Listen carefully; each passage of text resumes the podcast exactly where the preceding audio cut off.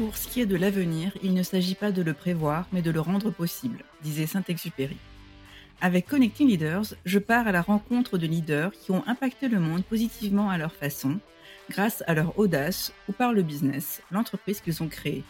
Que ce soit le monde du travail, les défis de notre société, le monde de demain pour nos enfants, comment accélérer ce changement. Bonjour, je suis Simonie Devec. Mon expérience en tant que business partner finance et RH, aux côtés de dirigeants, de leaders, en environnement tech, start-up, multiculturel, mais aussi mon engagement au sein du board de l'ONG internationale Passerelle Numérique, et enfin ma passion pour les sujets autour de l'impact, de l'entrepreneuriat, du leadership et de l'éducation m'ont permis de voir à quel point le leadership, c'est avant tout de l'action, de l'ambition, mais surtout des relations, des connexions humaines, socle de tout.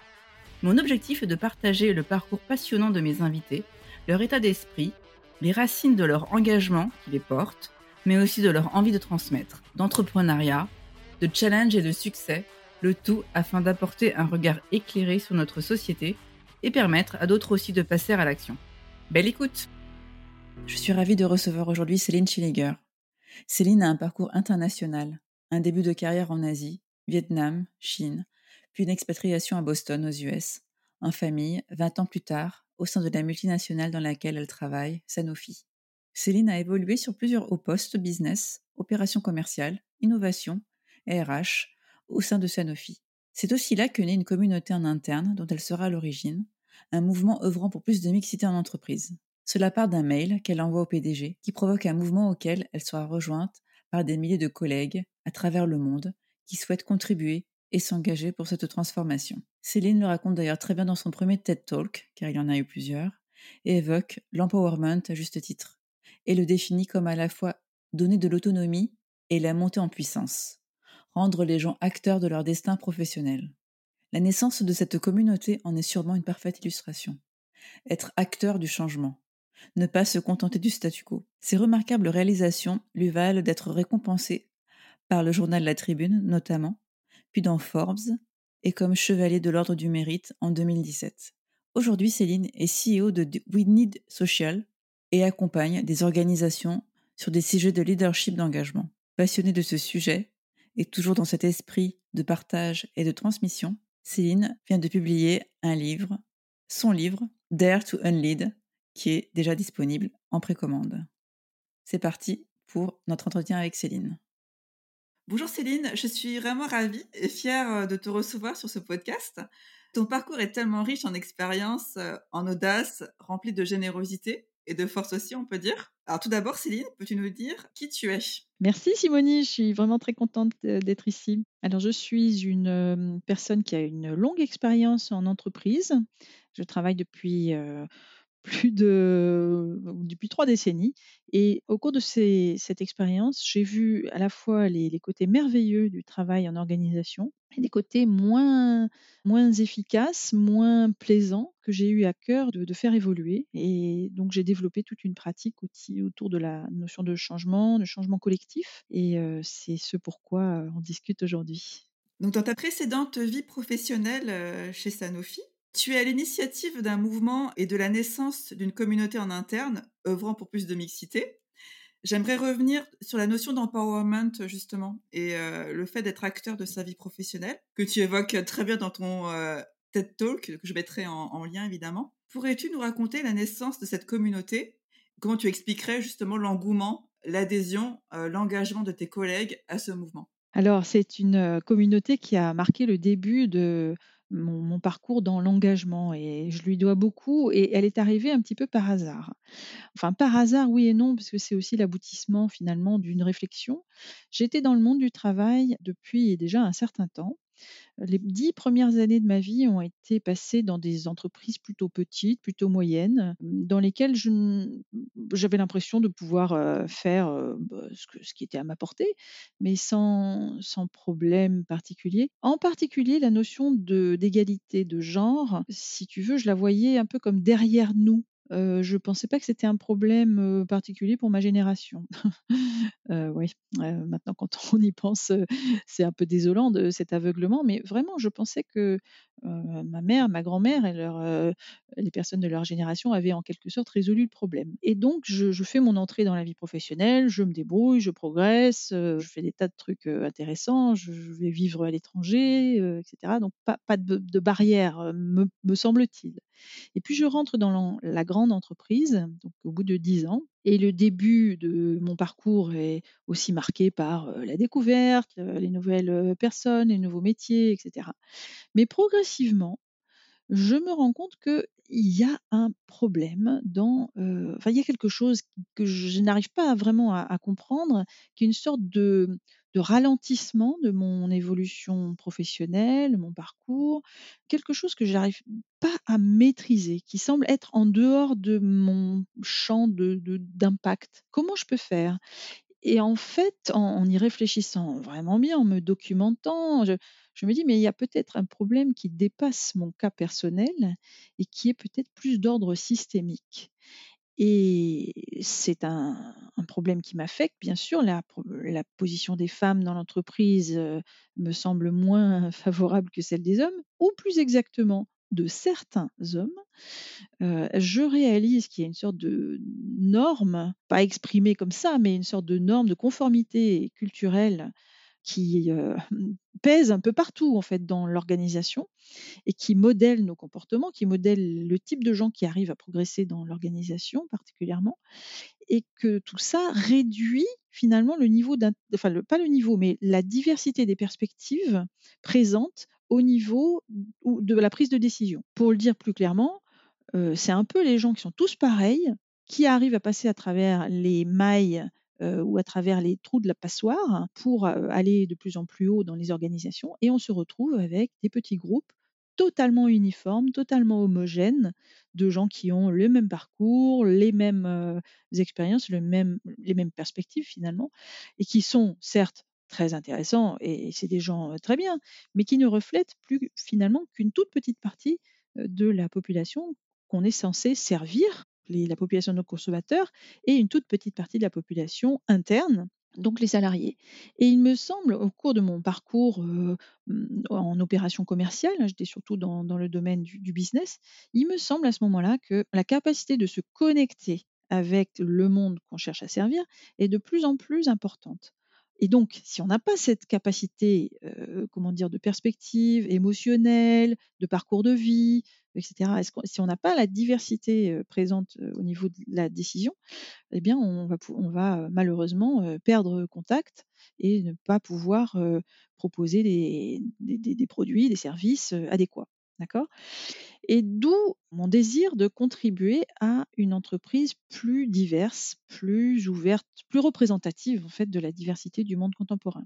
Et donc en 2000 fin 2010, il s'est passé, heu, j un petit moment que je raconte, heu, assez souvent qui est où j'écris une lettre au PDG, heu, de l'entreprise pour suggérer justement un mouvement vers plus d'ouverture, de diversité, et d'égalité hommes-femmes justement pour permettre cette, diversité, la fameuse lettre qui devient virale, voilà, et qui marque le début d'un mouvement, heu, très positif et très original en fait, heu, surtout on se rappelle c'est en 2000, heu, 2011, un mouvement de salariés auto qui s'auto-forment autour d'un réseau social, heu, donc du digital, qui était encore peu utilisé à l'époque et qui prend en main certains sujets, donc sujet de, d'évaluation des compétences, de mobilité professionnelle, de représentation des femmes, de et cetera et dans une approche elle-même diverse et et gender balanced. C'est-à-dire qu'on on a réalisé très, très vite qu'il ne fallait pas qu'on reproduise nous-mêmes les travers du système. C'est-à-dire qu'on devait nous-mêmes être aussi diverses et divers que ce qu'on essayait de faire, heu, au système. Donc heu, c'est devenu un mouvement, d'hommes et de femmes qui a grandi, très vite, qui a fini par rassembler, plusieurs milliers de personnes, sur près de 50 pays qui s'est étendue, qui a ensuite donné, naissance à une association, loi 1901 qui est, devenue, de plus en plus importante dans le paysage, français et moi dans, cette approche, de l'empowerment pas l'empowerment qu'on nous donne, mais l'empowerment qu'on se donne à soi-même. D'accord? Ça, ça m'a vraiment euh, bouleversée parce que j'ai réalisé qu'on pouvait travailler différemment, on pouvait produire de la valeur euh, de façon différente. Est-ce que tu peux nous parler euh, justement de l'empowerment, comme tu viens de dire, comment tu le définis On parle parfois de l'empowerment, me semble-t-il, d'une façon qui maintient le vieux système en place, le, système hiérarchique, cascadant, du haut vers le bas, où donc je vais empowerer, le mot n'existe pas vraiment en français, je, vais, je vais rendre mes collaborateurs plus responsables, par exemple, d'accord Et je vais donc leur donner plus de responsabilités. Mais ça s'apparente souvent à de la délégation. Et cette notion d'empowerment, elle me semble assez bancale, parce que les gens n'ont pas forcément envie qu'on leur donne plus de délégation, qu'on leur donne plus de responsabilités. D'autant plus que dans une culture où le, risque cherche, le, risque est, vu comme le danger principal, dans des cultures où les cultures de la peur, les cultures du blâme, les cultures où il faut surtout pas se tromper, les cultures très politiques, etc. Les gens, ils ont surtout pas envie d'être empoweré, puisque empoweré, ça veut dire risquer sa tête, et on préfère rester plutôt caché. Hein. Donc les organisations sont quand même des forces très très très puissantes de conformité, de compliance, pas de médiocrité dans le sens péjoratif du terme, mais de médiocrité dans le sens où si on reste dans la moyenne, on est à peu près sûr de ne pas se tromper. D'accord? Donc c'est des forces comme ça qui finalement empêchent l'organisation d'évoluer, d'innover, etc. Alors certes, ça garde tout le monde ensemble, ça garde un certain alignement, mais ça ne marche pas pour préparer l'avenir de l'entreprise. Donc c'est pour ça qu'à la place de la notion d'empowerment ou d'encapacitation, enfin c'est une très très belle notion, mais je préfère parler d'enablement. Enablement en anglais, c'est rendre possible. Donc, en fait, à mon avis, le travail du leadership, c'est de créer de la capacité collective. C'est pas d'empowerer ou de déléguer à telle ou telle personne pour la rendre plus responsable. De nouveau, la responsabilité, c'est le risque, et c'est pas ça qu'on cherche. On cherche pas à rendre les gens, à les mettre plus à risque. Hein, on ne veut pas contribuer à plus de burn-out, plus de stress, il y en a déjà bien assez. Mais par contre, créer de la capacité collective, ça, c'est une autre paire de manches. Et c'est un travail de leadership, à mon avis, passionnant et bien plus porteur de promesses et d'espoir que ce qu'on fait aujourd'hui. Et donc, tu accompagnes aujourd'hui des organisations sur des sujets de leadership d'engagement. Comment définirais-tu leadership d'engagement? J'ai un peu réfléchi à cette notion depuis plusieurs années déjà. Je pense que les organisations, pour réussir aujourd'hui, elles doivent engager leurs salariés, leurs clients, leurs fournisseurs, tout leur écosystème. Engager dans le sens mobiliser activement, mettre en action pas dans le sens où parfois on, perçoit l'engagement un peu comme la, satisfaction. Hein, euh, employee engagement, ah, c'est les employés qui sont contents. Non, à mon avis, c'est pas ça. L'engagement, c'est euh, je m'engage pour quelque chose, d'accord? Et donc, comment est-ce qu'on fait pour engager, pour mobiliser tout un écosystème? À mon avis, ça passe par une, autre approche du leadership. Euh, à la place d'un leadership descendant, un leadership d'expertise, un leadership dans lequel des gens qui savent poussent des messages vers d'autres gens qui sont censés moins savoir. À mon avis, ça c'est complètement obsolète. on doit passer dans une forme de leadership qui permet à un écosystème de se sentir, parce qu'ils le veulent, pas parce qu'on leur demande, mais parce qu'ils le veulent, tout un écosystème, de se sentir mobilisé et d'avoir envie de prendre action ensemble au service d'une cause partagée, d'une idée, d'une envie d'impact partagé qui sert les intérêts de l'entreprise. Donc je me suis beaucoup inspirée des dynamiques des mouvements sociaux en particulier.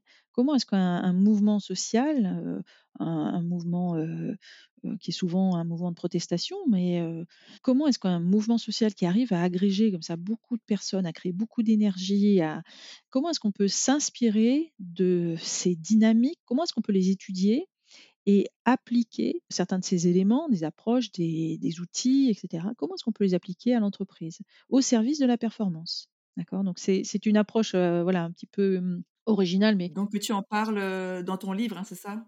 Dans ton livre, Dare to Unlead qui paraît, bientôt d'ailleurs, hein, il me semble, hein? Précommande possible sur Amazon. Je l'ai je l'ai précommandé, ouais. C'est c'est sympa et et je raconte, en particulier dans dans le chapitre sur, l'activisme d'entreprise, à quel point j'ai été inspirée par une personne qui s'appelle Hélène Bevan, qui travaille à la transformation, du NHS, en Angleterre, le l'équivalent de la sécurité sociale en quelque sorte, enfin encore plus gros même. Ils gèrent des hôpitaux et cetera et Hélène, a a beaucoup étudié les mouvements sociaux depuis très longtemps et avait dit une phrase dans un une interview qui m'avait marquée, c'était: «We need to strategize change from a social movement perspective». On on doit faire des stratégies de changement dans une perspective de mouvement social et je m'étais dit: «Bon sang, mais c'est bien sûr» et c'est ce que j'avais perçu dans ce premier mouvement de salariés au service de la diversité, pour la diversité, mais dans un objectif de performance économique et ce que j'ai ensuite reproduit à plusieurs reprises dans l'entreprise dans laquelle je travaillais à l'époque et depuis, heu, comme consultante et miracle, enfin c'est pas un miracle, hein, à mon avis, hein, ça s'explique de façon très, très rationnelle, ça marche à tous les coups. C'est remarquable. Cette dynamique d'engagement, de mobilisation, de permettre de surmonter, de dépasser les lourdeurs, heu, habituelles, la bureaucratie, la segmentation, la fragmentation, les jeux de rôle qui se jouent dans l'entreprise dans lesquels on est un peu prisonnier. Mais, heu, encore une fois, ça demande à nouveau d'autres approches, d'autres comportements de leadership et certains leaders le comprennent tout de suite et pour d'autres, c'est très difficile. Justement, il y a un gros travail, heu, là-dessus qui ton premier mouvement, c'était en 2011. Là, il y a encore du boulot, quoi, Ouais, ouais, bon, c'était, heu, 2011, heu, c'est c'est à la fois très proche et pas très et loin.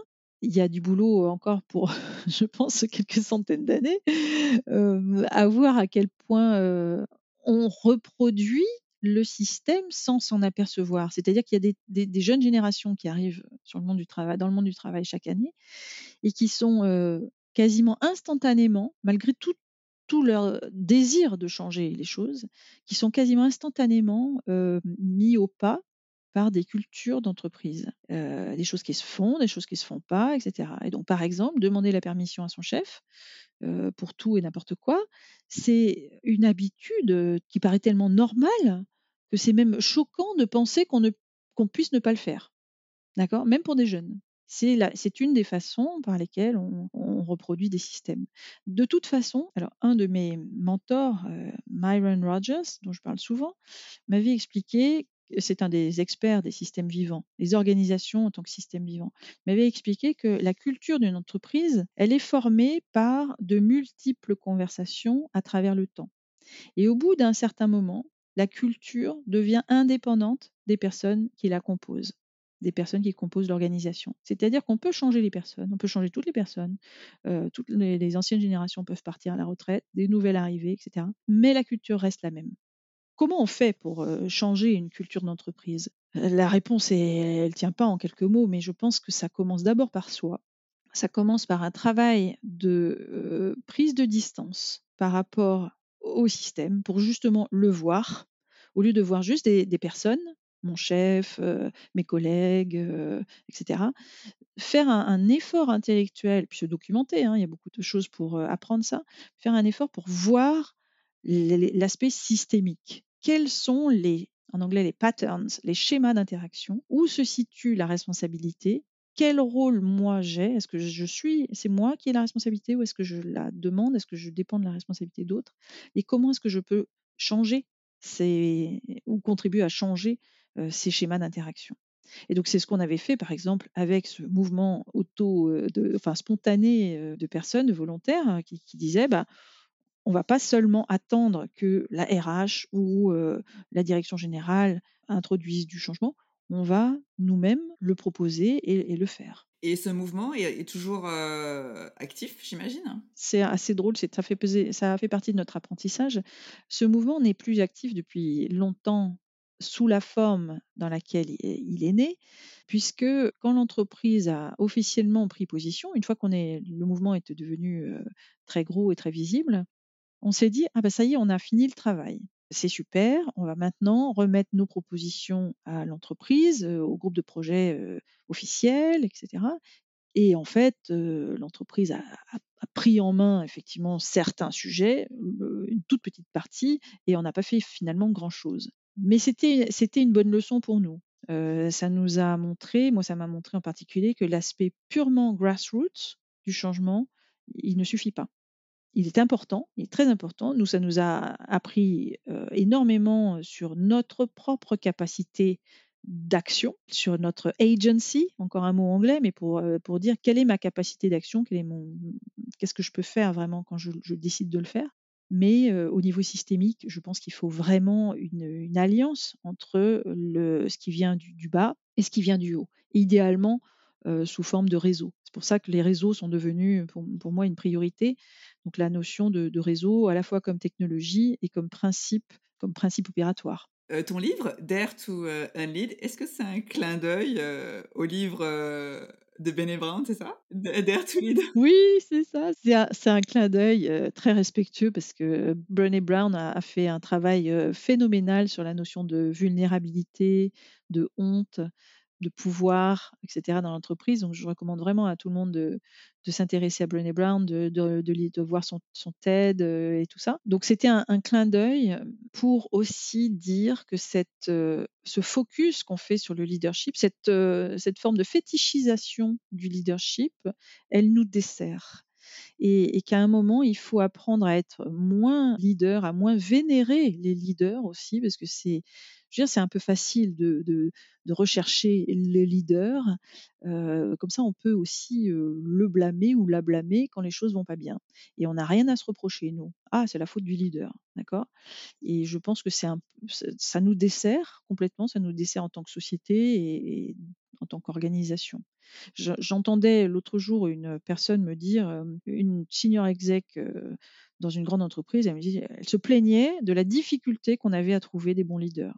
Mais ça, oui, c'est difficile de trouver des bons leaders si on a cette approche obsolète du leadership. Si on recherche encore des individus, quelques individus exceptionnels, les moutons à cinq pattes, qui est fort, qui a du charisme, qui est et cetera, qui est souvent un mec et je pense que oui, on si on continue dans cette voie-là, on aura toujours de mal du mal à trouver, ce genre de de de super héros et en même temps, on ne fait rien pour le collectif et du coup, on on contribue, on continue à générer ce désengagement des salariés, ce burn-out, cette frustration et cetera, qui parfois s'exprime ailleurs de l'entreprise, c'est-à-dire dans les urnes et je pense qu'il est vraiment temps de pense de penser le leadership comme une capacité collective, pas comme un ensemble de compétences individuelles. Donc c'est une capacité collective qu'on peut développer et qui est basée d'abord et avant tout sur la capacité de connexion, capacité de connecter le collectif au sein entre lui-même, à plus de lui-même et cette capacité de connexion, elle demande des compétences relationnelles, des compétences de de émotionnelles, d'accord? Heu, tout un travail, heu, relationnel.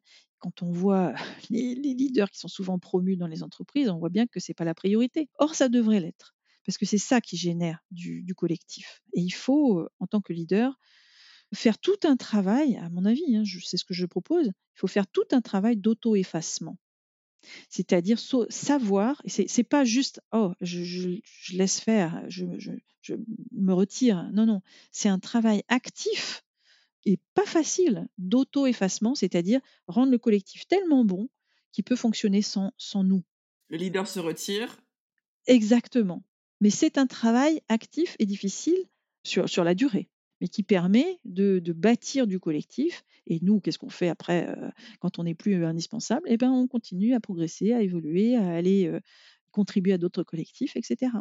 Justement, j'allais te demander, hem, qu'est-ce qui, selon toi, après 2 ans de pandémie, définit un bon leader aujourd'hui? Et un bon leader d'engagement aussi? Pour moi, un bon leader, c'est c'est une personne qui a réussi à créer cette, heu, cet engagement collectif et c'est important, pas autour de lui ou autour d'elle, hein, mais avec lui ou avec elle. Heu, c'est c'est quelqu'un qui a partagé, heu, son pouvoir et et en le partageant, qui l'a démultiplié, d'accord? Qui a rendu d'autres personnes aussi active, motivée et aussi en connexion que lui ou elle. Donc pour moi c'est ça, c'est un leadership. Et la, pandémie a été à la fois un énorme problème, mais aussi une énorme opportunité pour justement se connecter plus en, tant que personne à travers nos, expériences personnelles, etc., et bâtir du collectif pour aider, pour soutenir toutes les personnes qui en avaient besoin. Donc ceux qui n'ont pas pris cette opportunité, bah, je dis c'est dommage. Il y, en a, d'autres. Hein. On, peut, on peut bâtir à partir de, n'importe quoi, mais ça, ça a été quand même assez fondamental. Et maintenant, on, voit bien que les problèmes ne s'arrêtent pas, hein, que on continue, on est dans l'essoreuse des problèmes, qu'il faut absolument prendre toutes les opportunités de construire du collectif, de, renforcer les liens, et les liens, pas juste les liens habituels, les liens avec les personnes qu'on connaît déjà et qu'on aime déjà, mais c'est euh, euh, se mettre un peu en déséquilibre pour aller vers de, des connexions inconnues. Faut aller vers des, champs euh, qu'on ne connaît pas encore, des, personnes avec lesquelles on n'a pas encore l'habitude de, discuter, qu'on ne connaît pas encore. Vraiment élargir les, perspectives dans une euh, approche euh, toujours de, de, curiosité, de curiosité empathique. Tu as passé quelques années à Boston euh, au sein de Sanofi. Oui. Euh, Est-ce que tu peux nous parler de, de leadership d'engagement au niveau international, justement, les différences culturelles, euh, si tu avais euh, des conseils, des tips Oui, alors c'est une question passionnante. et c'est vrai que un de mes projets m'a amené, donc justement celui qui m'avait amené à Boston, m'a fait travailler sur une communauté m'a fait euh, contribuer à développer une communauté internationale à travers des cultures qui étaient a priori très différentes les unes des autres, euh, nord-américaines, françaises, indiennes. Et euh, au début, on se dit, bon sang, quel, quel défi, parce que c'est quand même pas évident du tout.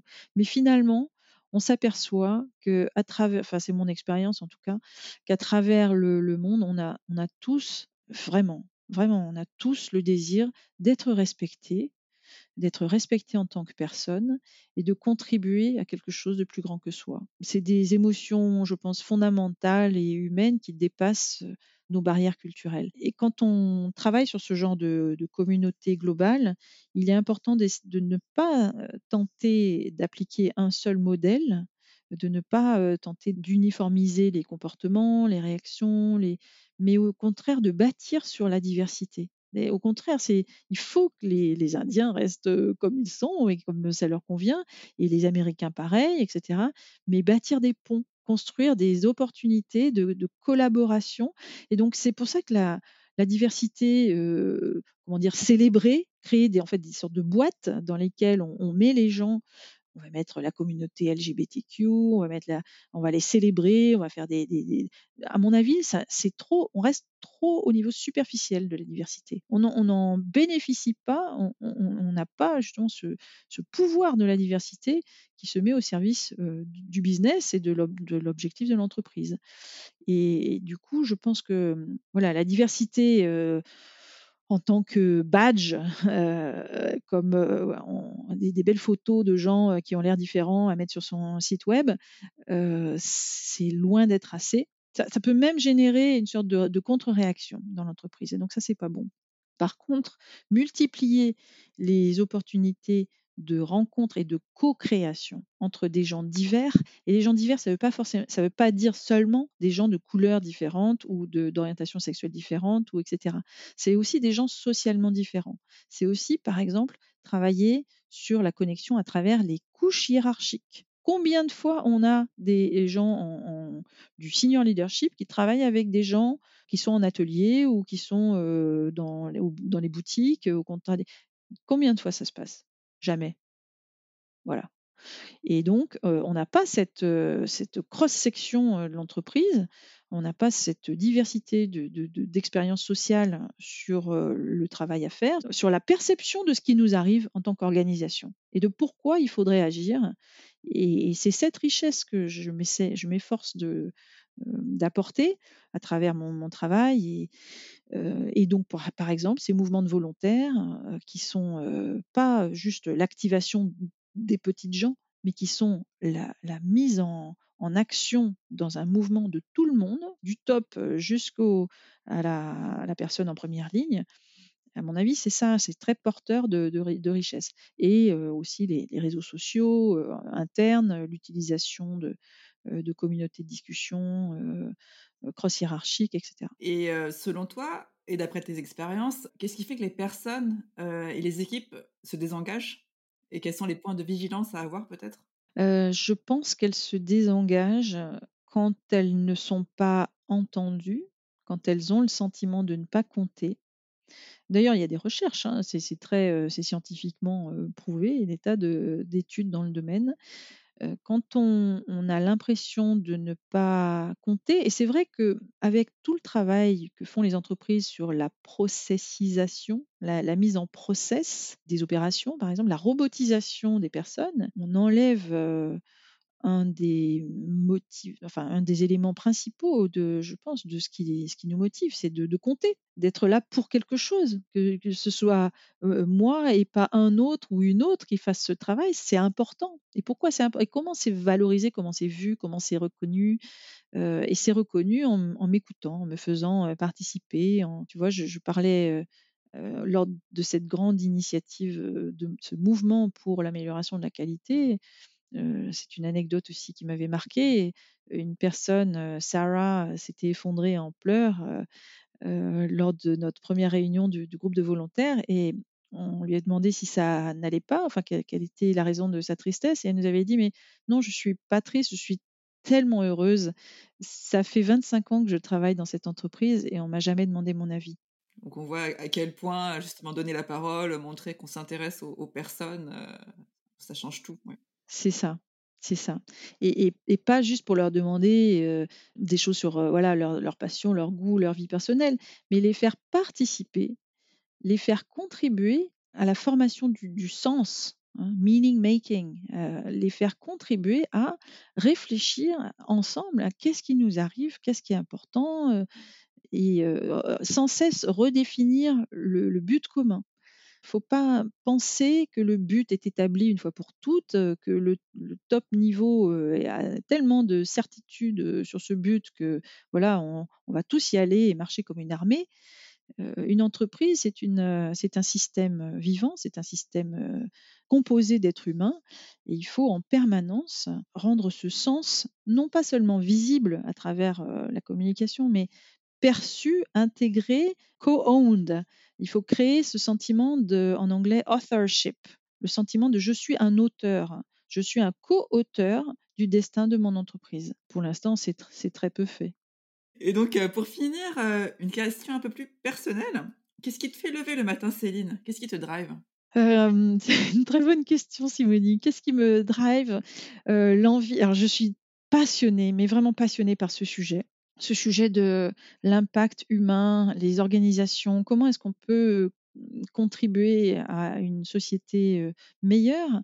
En permettant à chacun de trouver plus de satisfaction dans ce qui nous occupe 8 heures par jour, hein, c'est notre travail. Pour moi, c'est la façon que j'ai trouvé de contribuer à un monde meilleur. Donc, j'ai envie de, continuer, de, de promouvoir la collaboration, la, la co-création, etc. Et donc, quand j'ai des, enfin des petits signes d'impact, ça me, ça me nourrit tellement que je, continue, je continue. Même si parfois euh, bah, certains, certains matins sont plus difficiles que d'autres, euh, les nouvelles sont, sont, sont, sont tragiques euh, en ce moment et on se demande à quoi tout ça peut bien servir. Et néanmoins, je pense qu'on n'a pas le choix. Il faut, il faut plus d'humanité dans notre travail, pas moins. Et c'est pas voilà, avec les outils, les, techniques, le digital, l'intelligence artificielle, c'est pas comme ça qu'on va aller vers une société qui marche pour tout le monde. C'est important, la technologie, c'est hyper important, c'est clé, mais pas au détriment de, l'humanité, de notre humanité commune. Donc c'est ça, c'est vraiment ce, projet dans lequel je joue un, minuscule pas une minuscule partie, mais si je le fais pas, qui le fera. Donc mon, rôle à moi, c'est de, de contribuer dans la plus grande possibilité qui m'est offerte. Donc voilà, donc merci pour voilà ce podcast qui contribue à, partager ses idées.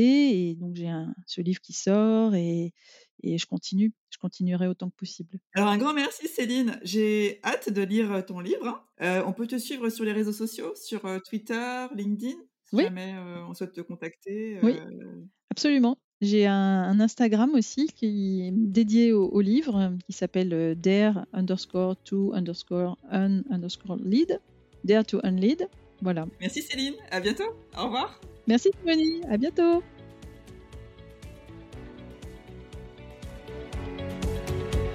Merci d'avoir écouté cet épisode de Connecting Leaders.